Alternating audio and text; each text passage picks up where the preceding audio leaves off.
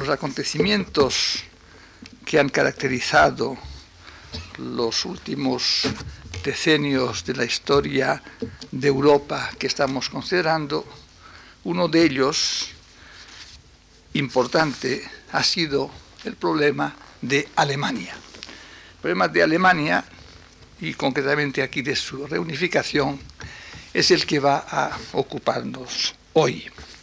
Antes de abordarlo, quisiera hacer dos observaciones preliminares.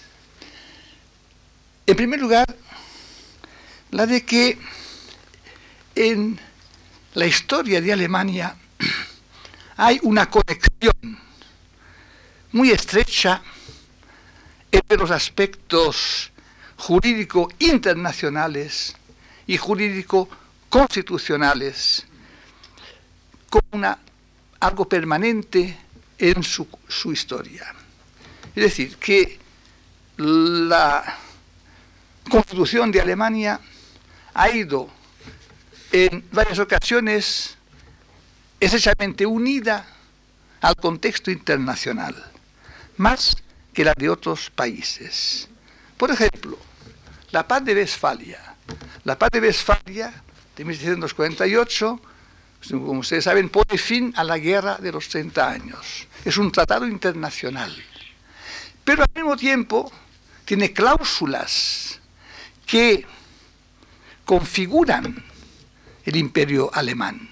Significa por de pronto un debilitamiento del poder del emperador frente al de los príncipes del imperio, atribuye a esos príncipes del imperio el derecho de firmar tratados entre sí y con potencias extranjeras, pero está con la condición de que no vayan contra el imperio, pero es, y también establece la igualdad religiosa entre las confesiones católica, luterana y protestante. Pero aquí, por consiguiente, aquí el Tratado de la, la es en parte también una es constitución de Alemania. Modifica, eh, modifica, eh, aunque sea un tratado entre muchas potencias, modifica la situación de Alemania. Otro ejemplo muy claro, la Confederación del Rin, que se constituyó por impulso de Napoleón I en 1806.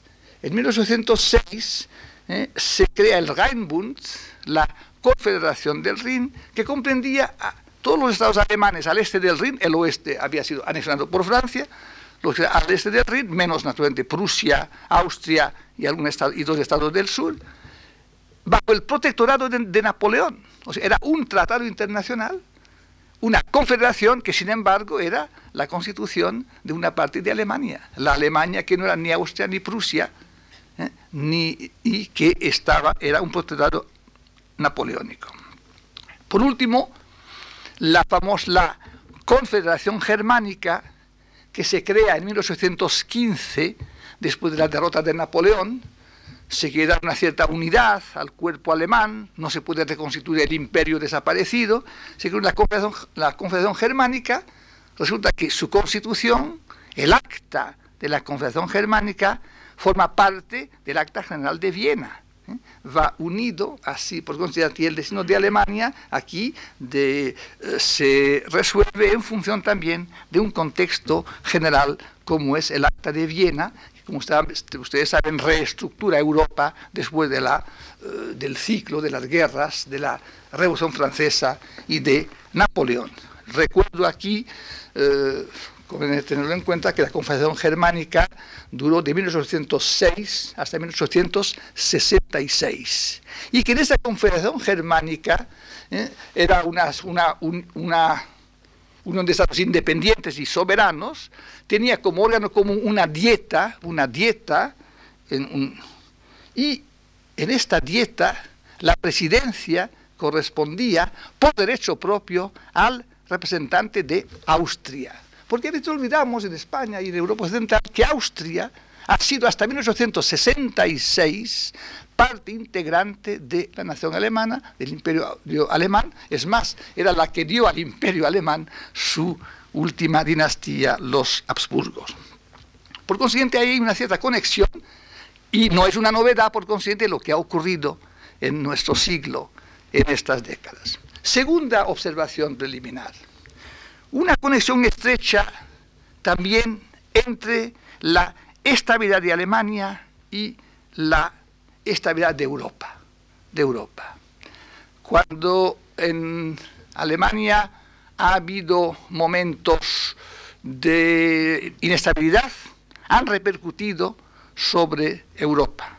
Por consiguiente, una estrecha conexión entre la estabilidad de Alemania y la estabilidad de e-, Europa se vio perfectamente en la época de la Reforma, en la guerra de los 30 años, en la guerra de Napoleón. Y esto ya, esto ya lo habían señalado Leibniz y Rousseau, hombres tan diferentes, como fueron el gran filósofo Leibniz y el pensador de Ginebra, ya señalaron eh, como del equilibrio del cuerpo germánico, como se le llamaba entonces, puesto que era eh, un imperio compuesto por muchos principados y ciudades libres, eh, de la estabilidad del cuerpo germánico dependía en gran parte la paz de Europa. Y eso se debe sencillamente al hecho de que Alemania ocupa el centro de Europa está en el corazón de Europa. Geográficamente está en el centro de Europa. Es hoy todavía el país que tiene más fronteras con países extranjeros, tiene nueve fronteras en este momento con países eh, extranjeros, y por consiguiente es lógico que estando en el corazón de Europa, en el centro de Europa, eh, lo que eh, allí se produzca tiene sobre todo un centro denso, no es, una, no es una región poco poblada, es un centro denso en población en ciudades, en riqueza potencial o actual, y por consiguiente lo que allí se produce repercute eh, siempre muy directamente, tanto hacia el oeste como hacia el este, y también lo que se produzca al oeste o al este de Alemania tiene también repercusión sobre eh, ella por esta situación central. Estas dos observaciones tienen como objeto introducirnos en la problemática de Alemania que ha dominado en gran parte la de Europa en, esta, en, estos, en estas últimas décadas, en primer lugar porque la Segunda Guerra Mundial fue desencadenada desde Alemania.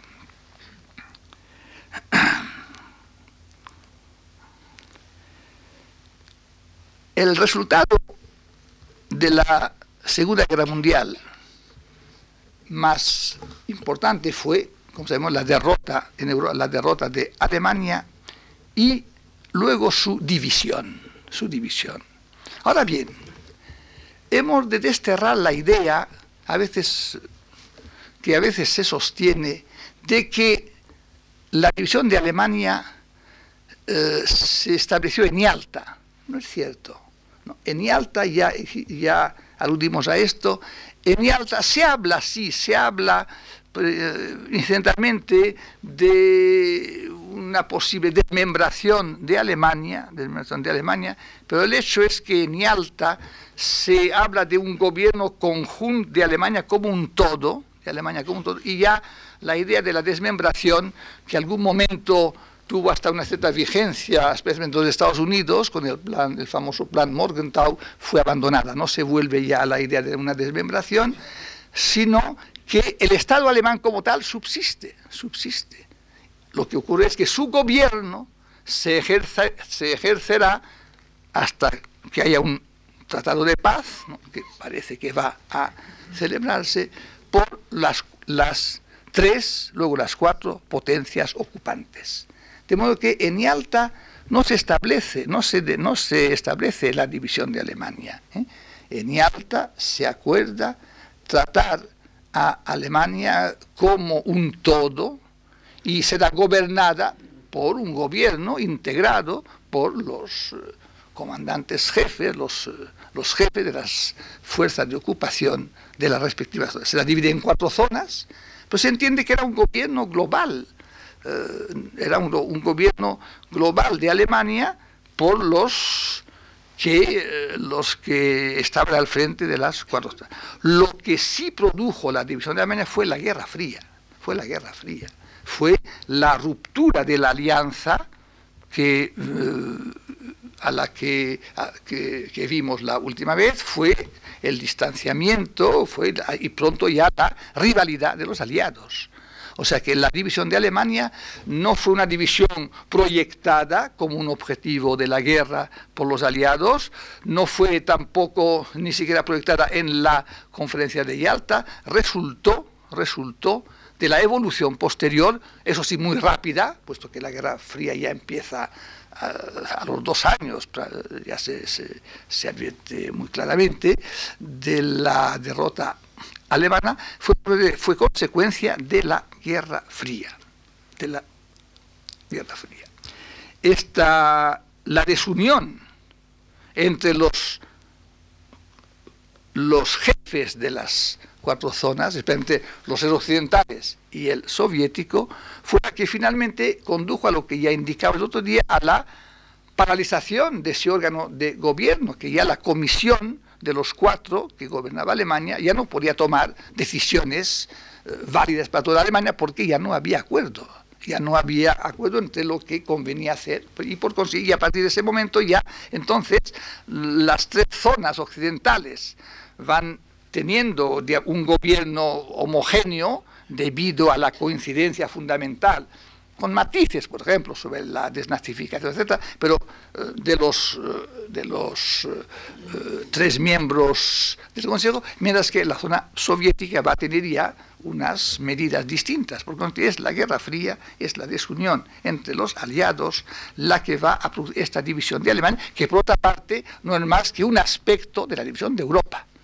La división de Alemania, puede estar Alemania en el centro de Europa, en la división de Europa pasa por Alemania. O sea, la división de Alemania no es más que un aspecto de la división de Europa que se produce como consecuencia no de Yalta, sino de la Guerra Fría. Esta división de Alemania es primero de hecho, por cuanto en, en las tres zonas occidentales prevalecen unos criterios y en la otra zona prevalecen otros, pero esta, esta división va a cristalizar pronto también jurídicamente. Y eso va a ocurrir en 1949, año en el que, como ya indicamos, ¿eh? finalmente ya se crean los dos estados alemanes. En la zona occidental, se crea la República Federal de Alemania. En el territorio de las zonas de ocupación de Estados Unidos, Gran Bretaña y Francia, y poco después, en la zona de ocupación soviética, se crea la República Democrática Alemana. Son dos estados que van a tener cada uno ya su constitución, su constitución, con una soberanía limitada, pero ya con un gobierno propio. Y aquí, sin embargo, lo interesante es que los alemanes de dos, de los dos estados, en aquel momento, tienen en cuenta la unidad futura, la unidad futura. Por de pronto, la ley fundamental de Bonn. La República Federal de Alemania se da como constitución, lo que llama la ley fundamental, llamada de Bonn porque se aprobó en Bonn, como hablamos de la Constitución de Weimar del año 19, la, la ley fundamental de Bonn y la Constitución, que luego se da también la República Democrática Alemana, las dos se dan con vocación de ser la constitución de una futura Alemania unida. O sea, en, las dos Alemanias, ¿eh? a pesar de la división que ya viene a ser política y, jurídicamente, consagrada, sin embargo, en las dos constituciones de una y otra Alemania tienen una vocación, diría yo, pan-alemana. Pan-alemana. Especialmente la, el de Bonn, por ejemplo, en el preámbulo, el preámbulo es muy... Es, es interesante ver la actualidad de esas palabras, parece como si se hubiese previsto ¿eh? lo que luego ocurriría años después. En el preámbulo de la, de la ley fundamental de Bonn se lee lo siguiente. En la conciencia de su responsabilidad ante Dios y los hombres, animado de la voluntad de mantener su unidad nacional y estatal, y como miembro de pleno derecho de una Europa unida, servir la paz del mundo, dice, el pueblo alemán, en los Länder, y ahí enumera los Länder de Baden, no, eh, o sea, el pueblo alemán compuesto por los Länder y en Baden, etcétera, etcétera, con el fin de dar una nueva ordenación a la vida estatal para una época de transición, ha aprobado, en virtud de su poder constituyente, esta ley fundamental de la República Federal de Alemania. Ahora viene una frase importante. Ha actuado también para aquellos alemanes a los que les estaba negado colaborar en ello. O sea, también actúa también en nombre de los alemanes del este, que según que no pueden, no pueden asociarse por el régimen al que están sometidos a esta, este acto de autonomía. O sea, ha actuado también para aquellos alemanes a los que les estaba negado o a los que no les fue dada esta colaboración.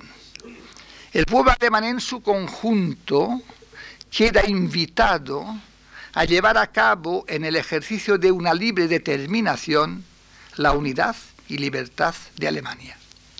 Es decir, que esas frases del preámbulo muestran claramente cómo esa ley fundamental que va a ser la constitución de una parte de Alemania, de la Alemania occidental, sin embargo, eh, tiene una vocación de serlo de la Alemania en su conjunto. También había un artículo 23 que va a ser esencial, como veremos después, esencial a la hora de la reunificación, el artículo 23 decía lo siguiente, dice, eh, ámbito de validez de la ley fundamental. Esta ley fundamental rige primeramente, o sea, por de pronto, en el territorio de los Länder, y enumera otra vez de Baden, tal y cual, punto. En otras partes de Alemania entrará en vigor después de su incorporación.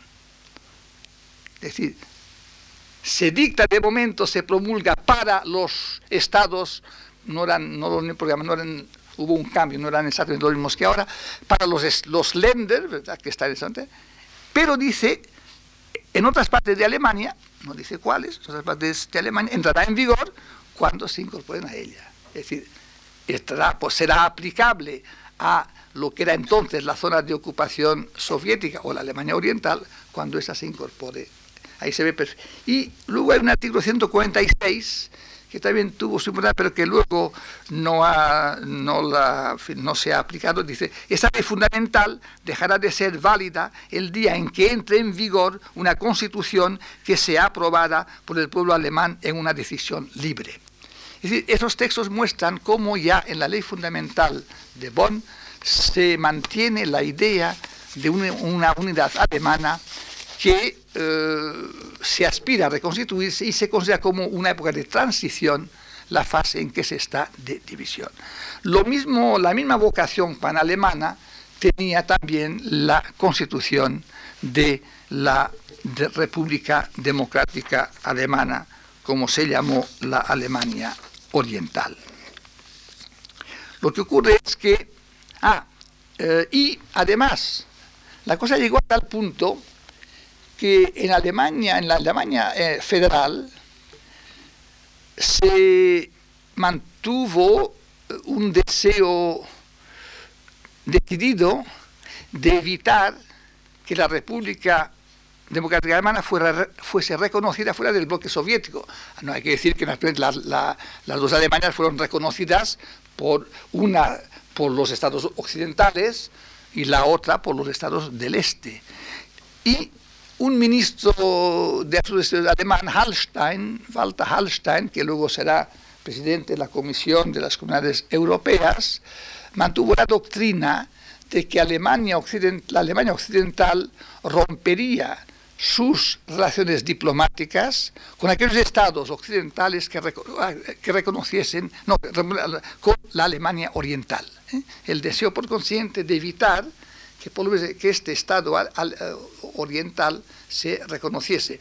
Algo igual hubo en la Alemania Oriental que también eh, exigía de sus, de sus aliados del Pacto de Varsovia no tener relaciones con la Alemania Occidental. ¿eh? Porque, claro, cada una de ellas se considera como el núcleo de la futura Alemania única que en el fondo se proyecta. Esta doctrina, esta doctrina Hallstein va a durante 15 años va a ser una doctrina oficial del gobierno alemán, hasta que, naturalmente, hasta que luego venga la fase de la llamada Ostpolitik, la política de apertura al este, veremos después, entonces naturalmente ya no era sostenible y se abandona. Pero durante 15 años, ¿eh? la doctrina Hallstein fue una doctrina, fue un punto de la, fundamental de la política, eh, de la política de la Alemania occidental. Lo que ocurre es que la República Democrática Alemana ya abandonó esta concepción pan-alemana eh, en 1968, en una nueva constitución que se dio en el año 68 y después en una ley, en una ley eh, sobre nacionalidad. la Alemania Oriental fue la, primera, ya en cierto momento decía que entre las dos Alemanias había una diferencia eh, tan grande en lo social, ideológico, etcétera, que eh, no que se trataba de dos estados distintos y, por, y no y sin esta esta digamos vocación alemana. Luego sigue el curso de la historia y finalmente, claro, estos dos estados alemanes había que darles también atribuciones. Y entonces eh, se produce un proceso paralelo de consolidación de esos dos estados. Consolidación, digamos, jurídico internacional. Jurídico internacional. Por un lado, los aliados occidentales firman con la República Federal de Alemania el 25 de mayo de 1952 un llamado Tratado General sobre Alemania, Deutschlandvertrag, el Tratado sobre Alemania. Es decir, y es decir, que en virtud de ese tratado se sustituye el régimen de ocupación por el de soberanía. ¿Mm? Mediante ese tratado, los tres aliados occidentales reconocen ya que este Estado alemán occidental, la República Federal de Alemania, es un Estado soberano, soberano, únicamente, claro, se reserva con la única, eh, pero se reserva los derechos relativos al conjunto de Alemania. Claro, hay una reserva, es decir, eh, las materias, en las materias, por ejemplo, cuando venga la reunificación, en las materias eh, como un posible tratado de paz, etcétera, las materias que atacan a las dos Alemanias siguen siendo del resorte de las potencias ocupantes, pero quitando estas materias, la República Federal de Alemania es considerada como un, Estado ya soberano en la comunidad internacional. Y la Unión Soviética hace lo mismo con la República Democrática Alemana, un, un poco más, el 25 de marzo de 1954, allí es una declaración unilateral de la Unión Soviética que reconoce también la soberanía de la República Democrática Alemana. Por consiguiente, hemos visto cómo se han constituido dos estados, eh, primero, dos, una división entre las zonas occidentales y la oriental, que cristaliza luego en la creación de dos estados alemanes en estas zonas, y cómo esos dos estados se reconocen internacionalmente y también por las potencias occidentales. Esos dos estados alemanes, debido a la situación general de Europa, se van a ir integrando cada uno en los dos bloques a los que geográficamente pertenecen. Es decir, que se va a producir una integración de la República Federal de Alemania en la Europa occidental, puesto que va a ingresar en el Consejo de Europa, va a ingresar además como miembro fundador en las comunidades europeas, la Comunidad Europea del Carbón y del Acero, la Comunidad Económica Europea, el Euratom y también incluso en la OTAN, en la OTAN. Eso será consecuencia del fracaso de la idea de una Comunidad Europea de Defensa, no olvidemos que después de la construcción de la, Comunidad Europea, de la Comunidad Europea del Carbón y del Acero, se intentó hacer una Comunidad Europea de Defensa, una esta Comunidad Europea de Defensa llegó a cuajar. Un tratado de París eh, fundó un ejército europeo, pero Francia finalmente no ratificó el tratado, que había sido iniciativa suya. Fue cuando De Gaulle, el partido de De Gaulle y los comunistas juntos eh, impiden la ratificación de este tratado, y entonces, claro, está eh, como sustitución de la falta de ejército europeo y como Alemania tiene que participar en la defensa de Occidente, es cuando Alemania ingresará en la OTAN, el año 1954. Por consiguiente, la Alemania Occidental se integra en el eh, bloque jurídico occidental, Consejo de Europa, el bloque económico occidental, Comunidades Europeas, y el bloque militar occidental, OTAN. Mientras que la Alemania Oriental, por su, la República Democrática Alemana, también se integrará en el Comecon y también formará parte del Pacto de Varsovia. Así es la situación hasta que ya en los años 60 ya surge aquella gran coalición en que eh, Willy Brandt eh, llega al Ministerio de Asuntos Exteriores bajo un gobierno dirigido por Konrad Adenauer y se produce la llamada Ostpolitik, la política hacia el este, la política de apertura al este, es decir, que ya no se puede ignorar por parte de la Alemania occidental, no se puede ignorar la existencia de la Alemania oriental y al revés, ya eh, se trata de, eh, son los años también de la era ya, de la era de Khrushchev, en que ya también se atenúan en cierto modo las tensiones internacionales y entonces se puede esta. Ahora aquí había un problema importante en esta, digamos,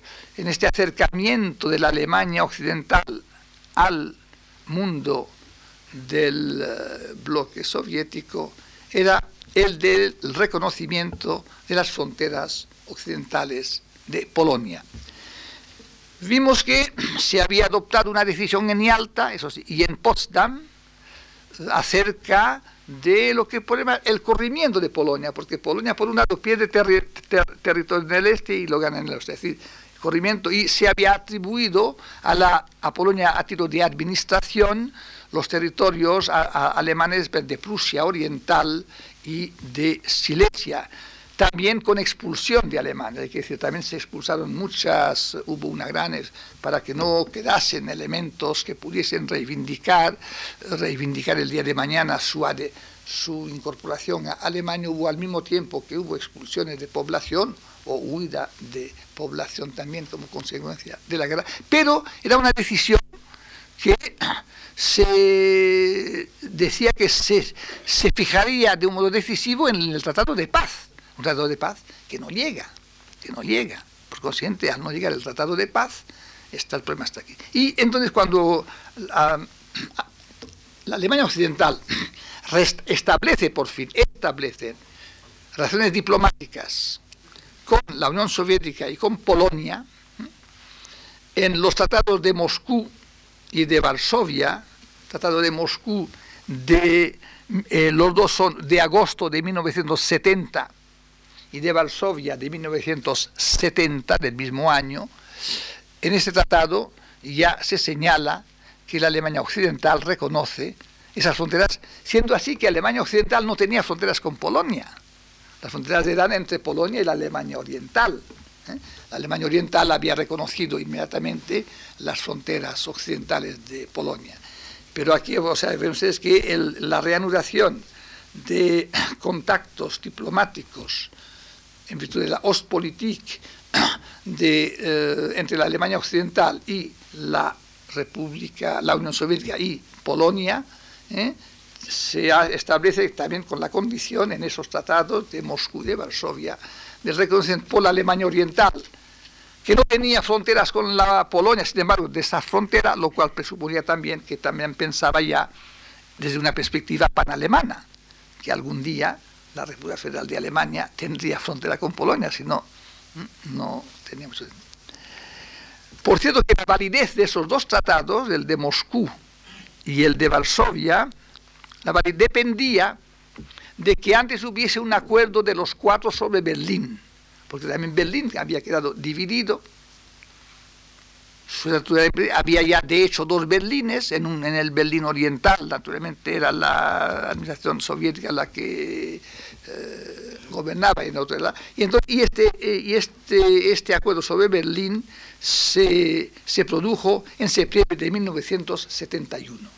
Hay un acuerdo de, los cuatro, de las cuatro potencias vencedoras sobre el Estatuto de Berlín y entonces, eh, y entonces los tratados entran en vigor en 1972. Es todo un proceso laborioso, o sea, Tratado de Moscú, entre la Federal de Alemania y la Unión Soviética, Tratado de Varsovia, relaciones entre la República Federal de Alemania y Polonia, y acuerdo cuatripartito sobre Berlín de 1971 y los tres tratados entran en vigor en 1972. A continuación, también, al año siguiente, las dos Alemanias ingresan en, la, en las Naciones Unidas, en las Naciones Unidas como dos estados distintos. Por cierto, primero la Alemania Oriental, luego la Occidental. Por consiguiente, aquí ya han plasmado jurídico internacionalmente dos estados que forman parte además de la Organización Mundial de la ONU. Podemos decir que en ese momento la relación entre las dos Alemanias es ya una relación jurídico internacional, jurídico internacional. Es la de dos estados con afinidades mayores que otros, pero dos estados independientes y que además se reconocen se reconocen en uno, porque en 1972, 72, después de entrar en vigor los tres tratados a que he hecho alusión, Moscú, Varsovia y el acuerdo sobre Berlín, hay un tratado llamado, esos, esas expresiones alemanas tan difíciles de traducir, Grundlagenvertrag, tratado de bases, tratado, de, sobre las bases ¿eh? de eh, Alemania. ¿eh? Se firma el 21 de diciembre de 1972, momento importante en que los dos estados alemanes se reconocen el uno al otro y establecen las bases de sus con algunos matices, por ejemplo, no son embajadores los representantes de uno en otro, son agentes, se atenúa algo el hecho de que sean dos estados independientes, ¿eh? pero este, este tratado que puedo llamar fundamental, aunque no es muy exacto, Gundla es tratado de bases, tratado fundamental entre las dos, que precede el ingreso en la ONU, como he dicho. Pues bien, pasan los años y llegamos a lo que vimos ayer, el otro día, al al cambio en la política soviética marcado por la perestroika.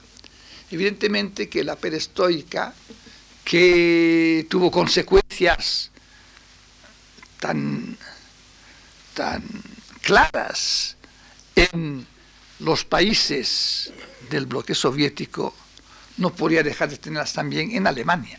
También en Alemania se van a advertir los efectos de la perestroika, es decir, la influencia de la nueva actitud soviética eh, en el marco de la, de la cuestión europea de Alemania.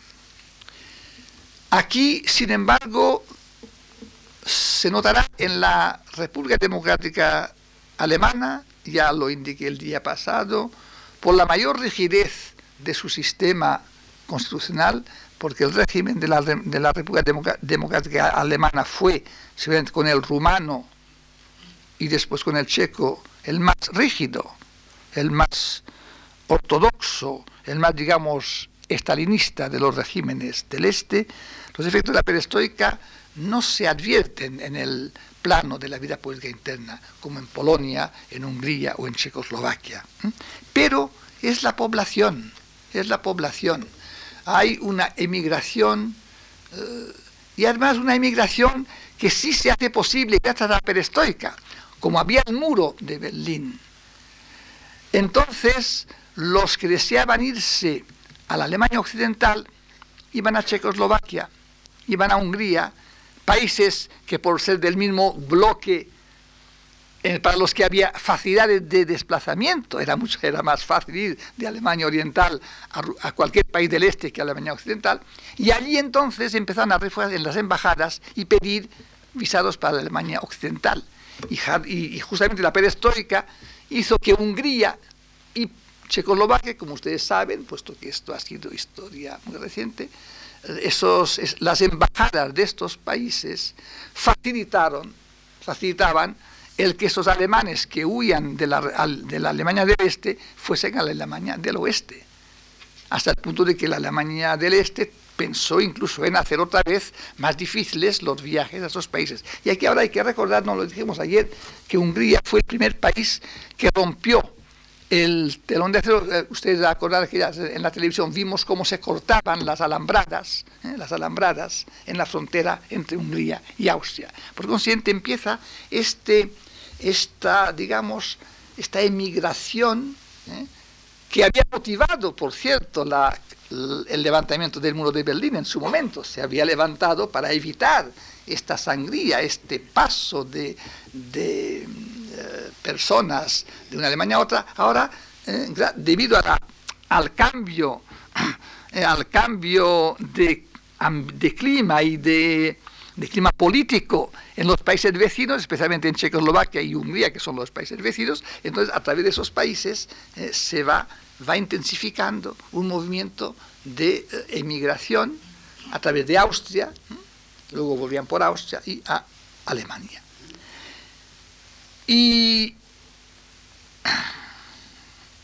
este movimiento llegó un momento en que ya vino el gran golpe eh, inesperado, hubo un momento, no se sabe, no sabe muy bien los orígenes, hubo un momento en que ya se proclamó en la Alemania, en la República Democrática de Alemania, por el portavoz del gobierno que desde aquel, que se, serían libres los viajes a Alemania Occidental y fue como un movimiento telúrico aquella misma noche, la noche del 9 de noviembre, ya el muro se derrumba.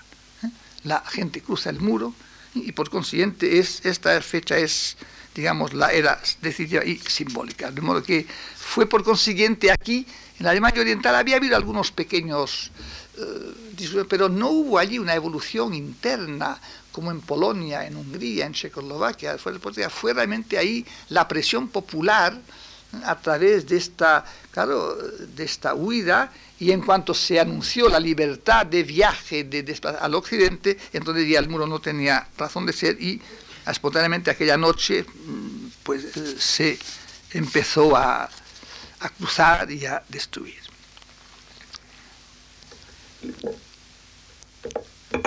De hecho, podemos decir que de hecho ya con la apertura del muro se restablecía en cierto modo, yo diría, sociológicamente la unidad alemana.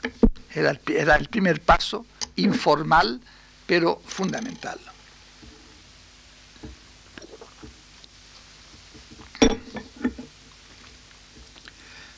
Eso, este acontecimiento, como todos los que ocurrieron en el otoño del 89, pues cogió de sorpresa en general a las cancillerías y a, los, observadores. El, el, muro era fundamental, primero por, el valor simbólico del muro y por otra parte porque ya, ya la división de Alemania quedaba virtualmente superada en cuanto los alemanes pudiesen circular libremente de un lado al otro de la zona fronteriza.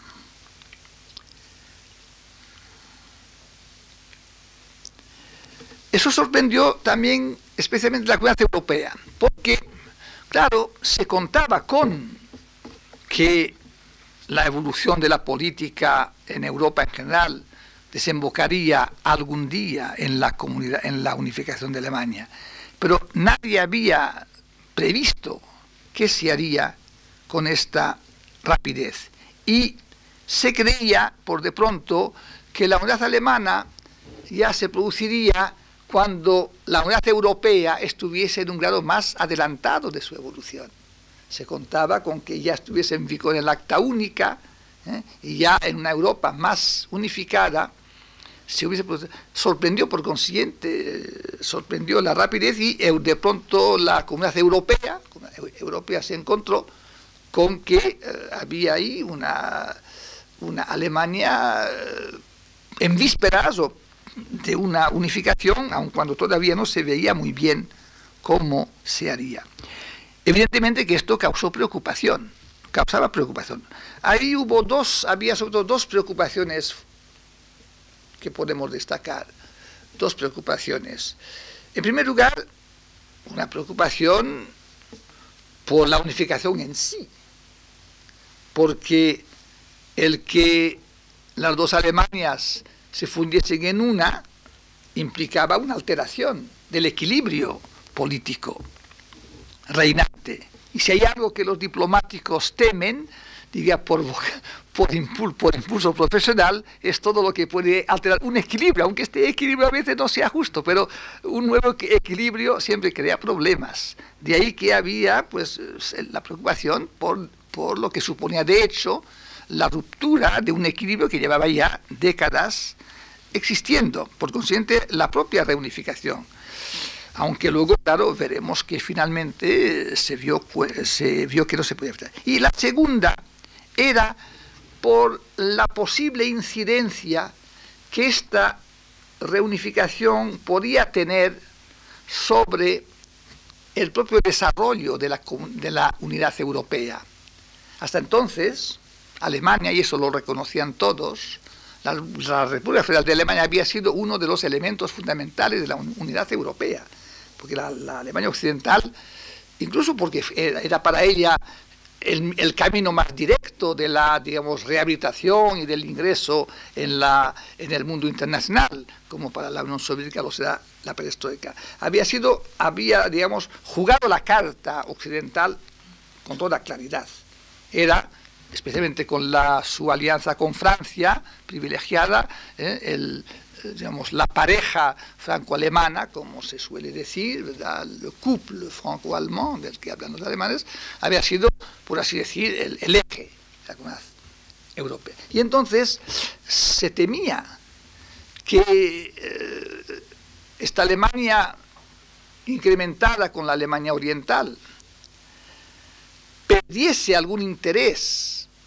por la integración europea y también se sintiese, claro, más eh, atraída o más ocupada por eh, el este, por la ayuda al este, evidentemente, que es uno de los problemas que existen hoy. Esos países del este necesitan ayuda, todos. Claro, no se puede al mismo tiempo, entonces se temió que quizá una parte de la aportación alemana a la comunidad europea pudiese distraerse, pudiese desviarse hacia la Alemania Oriental y especialmente la propia Alemania Oriental, que era un país que también necesitaba ayuda, porque era económicamente, en un primer momento era un lastre para la Alemania Occidental. Estas eran los dos tipos de preocupaciones. A la primera preocupación, realmente la primera preocupación no tuvo ocasión de, de, extenderse, de, no duró mucho tiempo por la rapidez del proceso. Hay una frase bueno, esta, esta, la preocupación también era especialmente, hay que decirlo, fuerte en dos países, en Francia y en Polonia. También en Inglaterra, también en Gran Bretaña. Usted, hubo un ministro del, del gabinete de la señora Thatcher que tuvo, hizo unas declaraciones muy desagradables que motivaron naturalmente, como ocurre en aquel país, su dimisión. Eh, en Francia se citaba mucho la frase de François Mauriac, que responde a aquel espíritu un poco así agrio, como decía él, que él quería tanto a Alemania que prefería que fuesen dos en vez de una, ¿eh? en vez de una. Otros, otros, incluso un general soviético había hablado mes y medio antes, mes y medio antes de la unidad alemana, de que Hitler quería hacer un, un Reich milenario, pero que en su lugar tendríamos seguramente un milenio con dos Alemanias. Hay que ver un mes y medio antes de este hecho cómo veían, todavía se veían las cosas. El propio Gorbachev, en su libro sobre la perestroika, cuando el problema alemán dice, bueno, hemos de partir de hecho que hay dos Alemania, hay dos Estados, este es un hecho, dice, cuál sea la cara del el visage, cuál sea el aspecto de Alemania dentro de 100 años, lo dirá la historia. Propio Gorbachev en aquel momento también imaginaba que esas dos Alemanias se mantendrían mucho tiempo. Eh, aquí lo importante es la rapidez del proceso. Había también razones en la propia Alemania. En Alemania hubo toda una oposición a la, a la unidad, a la unificación alemana. Especialmente el escritor Günter Grass se ha hecho famoso por escritos muy duros, eh, diciendo que temía el resurgimiento eh, de, una política de poder en esta nueva Alemania. Y en parte el, Partido Socialista propugnaba eh, un proceso más lento, es decir, una marcha lenta hacia la unidad veremos que Kohl, y ahí ha sido realmente, ha dado una medida de un hombre clarividente, Kohl optó por un camino rápido, como veremos. Finalmente, esta primera preocupación pues, fue rebasada por los acontecimientos y se vio que era un proceso natural, que era un proceso que no se podía detener, porque salía de las entrañas mismas de la población. De la población. Era una herida que estaba ahí y que por consiguiente se tendría pronto o tarde que Y he leído un texto que a mí me ha llamado mucho la atención, que me ha impresionado, un texto tomado de la, es un texto de noviembre del 89, ¿eh? de la semana del, o sea, una semana después de la ruptura del muro de Berlín. Pero no de una persona nostálgica del pasado, de, del Nouvel Observateur, del gran, del gran semanario francés de izquierda, el Nouvel Observateur, Jacques Julliard, que dice realmente que dice a los franceses que no hay que preocuparse eh, tanto de la unidad alemana. Alemania es nuestra aliada, es nuestra aliada, y hasta ahora ha sido una aliada fiel, de la que no nos podemos quejar. Es nuestro partener en el mercado común. Sus éxitos son los nuestros en adelante. ¿eh? Y no teníamos por qué tener celos de ella. Dice, Rhode Island no tiene celos de California en el de, la, de Estados Unidos. En, en esta Europa, que vamos a hacer? No hay razón. Pero dice más, dice, Alemania en efecto es la gran beneficiaria del conjunto de acontecimientos y no solamente de la destrucción del muro. Todo retroceso de la problemática militar tiende a rebajar el papel de la Unión Soviética como potencia mundial. La Unión Soviética es un gigante militar y un enano económico. Alemania, que era lo que se de Alemania, que era un, gigante económico y un enano militar. Alemania es, por el contrario, y nada permite en un breve plazo excluir una situación real en la que volvería a ser la, potencia europea central, flanqueada en sus dos alas por la Europa occidental en el oeste y la Unión Soviética en el este. Esto en razón de su potencial económico y financiero. Europa entera pasaría bajo en la zona marco. Y, se olvida y, olvidamos demasiado el hecho, Alemania está en trance de volver a, de volver a ser una gran potencia cultural se habla alemán no solo en la República Federal de Alemania ni en la, República Democrática Alemana, sino también en Austria, en Checoslovaquia, en Hungría, en Polonia, en Dinamarca, en Suiza e incluso en los Países Bajos. es decir, antes, para hacer Europa, Alain Marx sugería aprender inglés, enseñar inglés a todo el mundo. Dice, yo me pregunto si no es ya el alemán al que, el que habría que volver a estudiar porque intelectualmente hablando es en esta lengua, es, es en la lengua de Kant, Hegel, Marx, Nietzsche y Freud, en la que Europa aprendió a pensar. Esto escrito por un autor francés. en 1989 era impensable hace 10 años. Esto muestra con qué rapidez, sin embargo, se ha asimilado. me llamó la atención. No, no, había, y luego dice, y no hay que... Y no he hablado, dice, del rayonnement, del, de la irradiación, de la irradiación literaria y artística de Berlín y de Viena desde fines del siglo XIX, sin duda superior al de París, Londres y Roma. Es decir, que este texto es expresivo de un cierto cambio en, algún sector, por lo menos, de la intelectualidad francesa, y me llamó la atención, y por eso lo creo que es un texto de antología en las relaciones entre Francia y Alemania, esa por Jacques Julliard, que es el inspirador de la línea de los nuevos Observateur, que, insisto, es un órgano de la izquierda eh, liberal francesa. Bien.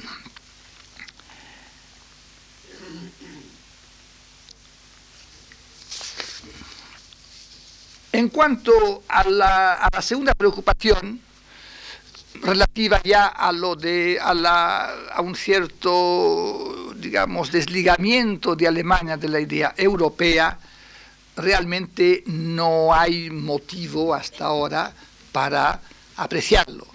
Por otra y por otra parte creo que esto va a va tiene que va a incrementar el esfuerzo para la unidad europea. Eso es cierto hay que dar a esta Alemania nueva, unificada, o había que dar a la Alemania, que estaba en vísperas de su unificación, el marco de una Europa más unida. Por consiguiente, puede ser un factor positivo. ¿eh? Si, la, si la unidad europea en un principio se vio favorecida estimulada por el temor a la Unión Soviética, ahora podemos decir que al revés, puede ser estimulada por el temor a una Alemania que sea eh, justamente cuya, mm, iba a decir, prepotencia, cuya eh, superpotencia eh, conviene justamente arropar y encauzar. Por consiguiente, es un factor más para intensificar la unidad europea tal como está prevista en el acta única y sobre todo Alemania hasta ahora, realmente hasta ahora no ha dado ningún ningún síntoma, ningún indicio de su de un Es más, la propia Alemania Oriental, a pesar de su mentalidad distinta, parece también participar de todo de lo que participan todos los países del este de un deseo de acercarse al occidente. Había el problema de la defensa, el problema de la, de la, de la defensa. ¿Cuál sería el papel de la Alemania? Y el problema estaba en que la unidad alemana se veía difícilmente compatible con su pertenencia a la OTAN. Esa era la gran inquietud, que la Unión Soviética condicionase su aceptación a la reunificación alemana, a su neutralidad o en todo caso, en todo caso, a su abandono de la OTAN. Eso todavía un mes antes de los acontecimientos decisivos en los que vamos a entrar ahora, era la posición soviética, soviética oficial, ¿verdad? la Alemania unificada no puede estar en la OTAN porque habría un desequilibrio notable entre los dos bloques. Lo que pasa es que cuando el bloque de, Varsovia ya prácticamente había desaparece, se había hundido por sí solo, ya realmente la cosa va, veremos que va a cambiar. Ustedes saben que aquí ahí no sabemos muy bien cómo fue, parece que fue como una especie de arte mágico, pero en la entrevista que tuvieron el presidente Gorbachev y el canciller Kohl en un pueblo de los, del Cáucaso el 16 de julio de 1990, o sea, hace 7 ocho meses, ¿no? de julio de 1990, el mundo supo, sorprendido, que la Unión Soviética aceptaba que la Alemania unificada permaneciese en la OTAN. Ese fue el giro copernicano que el canciller Kohl obtuvo de esta entrevista esta entrevista, a cambio naturalmente de concesiones de una ayuda masiva, lo cual muestra la, debilidad económica de la, Unión Soviética en este caso, y también consiguió, claramente con, una, con un plazo para la retirada de las tropas soviéticas de Alemania de unos años, pero en fin, fue, este fue el giro decisivo. Decisivo. Por consiguiente, lo más llamativo, a mi juicio, de este proceso ha sido su rapidez, su rapidez y el hecho casi como fatal de su realización. Se ha aceptado como un hecho de la, de la naturaleza que no se puede, si acaso, paliar, pero que no se puede detener. A pesar de las reservas, como digo, que la propia Alemania ha habido, y esta aceptación la, causa la veo yo fundamentalmente en la presión popular, como todas las, regiones del este. En el este, en Polonia, en Hungría, en Checoslovaquia, son los pueblos los que han impuesto el cambio de sistema, cosa que no está tan clara, ni mucho menos hoy, en la Unión Soviética.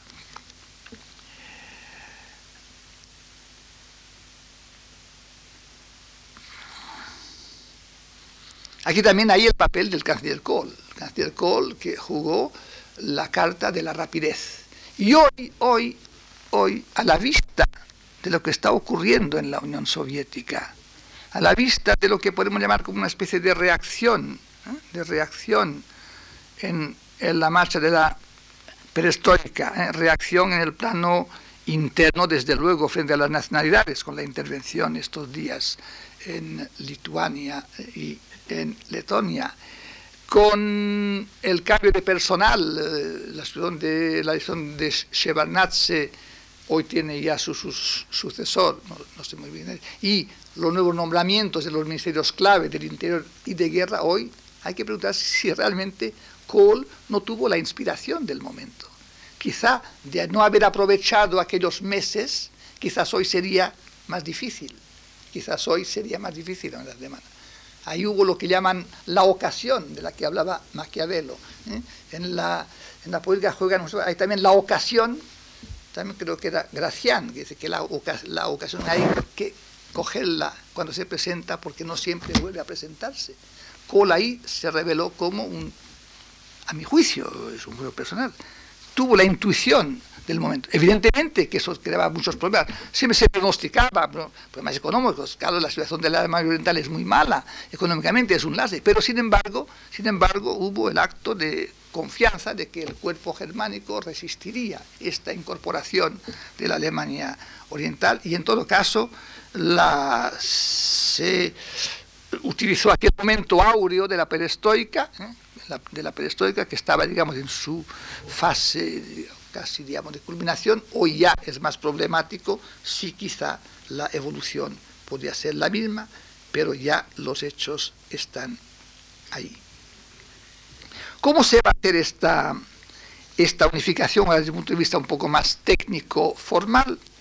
Un primer paso, un primer paso, como ustedes saben, fue la unificación monetaria, económica y social, que se llevó a cabo mediante un tratado entre las dos Alemanias, Tratado de Bonn, de 18 de mayo de 1890, por el que se introducía el marco alemán en la Alemania Oriental. Eso ya es importante, ya se, se introducía el, Deutsche Mark como moneda única de los alemanes. Era el primer paso. Luego el segundo paso fue dado, el segundo paso. Ay, ay, ¿qué hora es, por favor? Menos 25. Ah, 25. ¿Menos 25? Uy, ya he pasado. Bueno, es que este reloj no estoy acostumbrado. El segundo paso ya será un tratado, un tratado ya formal entre las dos Alemanias. Tratado de, se llama Tratado sobre el establecimiento de la unidad, o Tratado de unificación.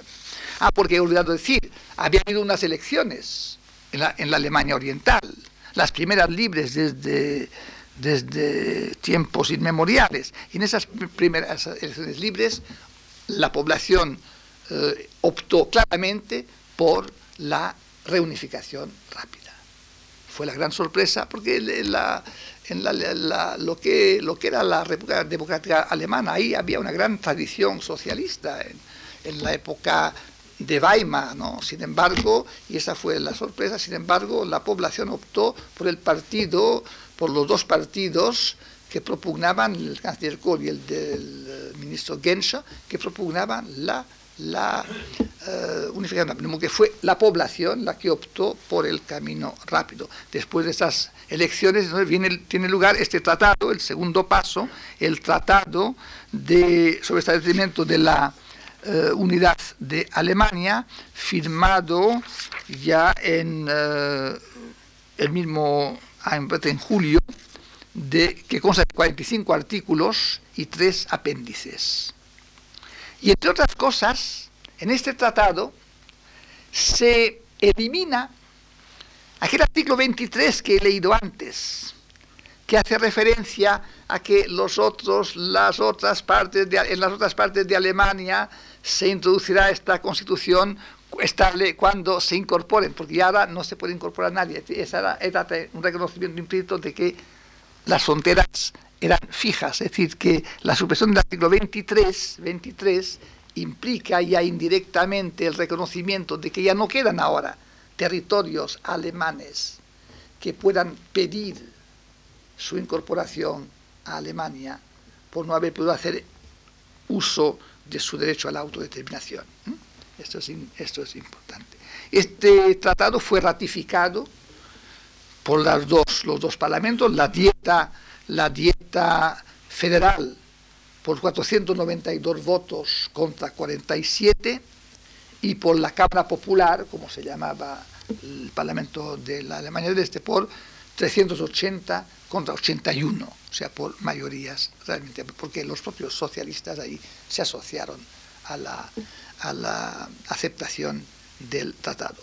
Pero faltaba un último paso, un último paso, el de esos dos estados alemanes, bueno, que se habían... Y los, los cuatro ocupantes, los cuatro, las cuatro potencias vencedoras. Eh, porque claro, ellas se habían reservado, como sabemos, tanto los tres, tres aliados occidentales como la Unión Soviética se habían reservado los derechos, las, competencias en lo que afectase al conjunto de Alemania. Y naturalmente tenían que, por así decir, convalidar tenían que,